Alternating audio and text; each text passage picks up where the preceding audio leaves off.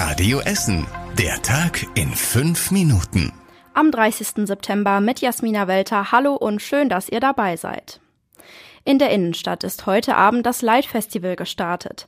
Diesmal gibt es insgesamt 14 Leuchtkunstwerke. Am Alto Theater werden knallbunte Bilder mit Overhead-Projektoren auf die Fassade geworfen. An der Freiheit steht eine große leuchtende Murmelbahn und am Kopfstadtplatz eine beleuchtete Gesichtsmaske. Alle Kunstwerke haben LED-Leuchten und sparen dadurch Strom ein. Das Light Festival verbraucht damit rund 70 Prozent weniger Strom als im letzten Jahr.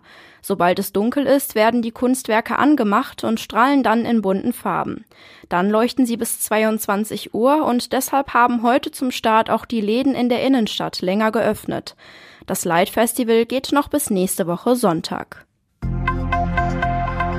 Seit Monaten steht ein rotes Auto mit Einschusslöchern und einem ukrainischen Kennzeichen am Straßenrand in der Stäubenstraße. Mehrere Anwohner haben sich Sorgen gemacht, jetzt sind die Hintergründe aber aufgeklärt. Das Auto gehört einer jungen Frau aus der Ukraine. Sie ist darin im März mit vier anderen aus Mariupol geflüchtet. Als das Auto beschossen wurde, saßen sie aber nicht drin. Sie sind also alle unverletzt. Die fünf sind über Russland und Lettland zu uns nach Essen gekommen. Jetzt wohnen sie im Südostviertel. Die ganze Recherche von Radio Essen und das Auto gibt's für euch auch nochmal auf radioessen.de. Die beiden Verkehrsunternehmen Ruhrbahn und Bogestra wollen in Zukunft enger zusammenarbeiten. Die Fahrpläne sollen so miteinander verknüpft werden, dass das Umsteigen leichter wird. Außerdem wollen die beiden Unternehmen Personal austauschen, um so entstehende Lücken zu füllen. Dazu kommen Überlegungen für eine gemeinsame App und einen einheitlichen Markenauftritt. Die Überlegungen sind aber noch in den Anfängen. Heute Abend haben die Oberbürgermeister der vier Städte Essen, Mülheim, Gelsenkirchen und Bochum den Startschuss für die Zusammenarbeit gegeben. Polizei ermittelt nach einem Überfall in Vogelheim. Dabei wurde ein 16-Jähriger letzte Woche Dienstag angeschossen. Er war abends auf einem Waldweg parallel zur Hausbergestraße unterwegs.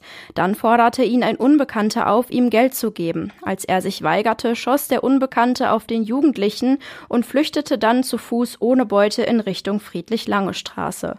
Der 16-Jährige wurde schwer verletzt ins Krankenhaus gebracht. Die Mordkommission ermittelt bereits. Ein 36-jähriger Tatverdächtiger Verdächtiger wurde deswegen vorläufig festgenommen. Im Gruger Park ist heute Essen erntet gestartet.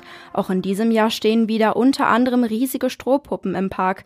Der Fischereiverein aus Heisingen zeigt, wie man angelt. Der Geflügelzuchtverein aus Burg Altendorf hat komplett schwarze Hühner aus Indonesien mit dabei.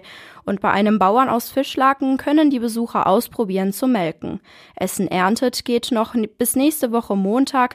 Das Programm läuft immer von 11 bis 18 Uhr. Und das war überregional wichtig. Präsident Putin hat die Annexionsverträge für die besetzten ukrainischen Gebiete unterzeichnet. Er hatte zuletzt betont, dass man Angriffe auf diese Gebiete wie eine Attacke gegen Russland werten werde. Das ist das Ergebnis der vorausgegangenen Scheinreferenten. International ist die Annexion allerdings nicht anerkannt. Und zum Schluss der Blick aufs Wetter. Diese Nacht wird ganz schön regnerisch und es bleibt weitestgehend bewölkt. Es wird dazu ganz schön kalt und kühlt sich ab auf Tiefstwerte von 10 Grad. Die nächsten Radio Essen Nachrichten gibt's dann wieder morgen früh wie gewohnt um 7.30 Uhr hier bei Radio Essen. Bis dahin habt noch einen schönen Abend. Das war der Tag in fünf Minuten. Diesen und alle weiteren Radio Essen Podcasts findet ihr auf radioessen.de und überall da, wo es Podcasts gibt.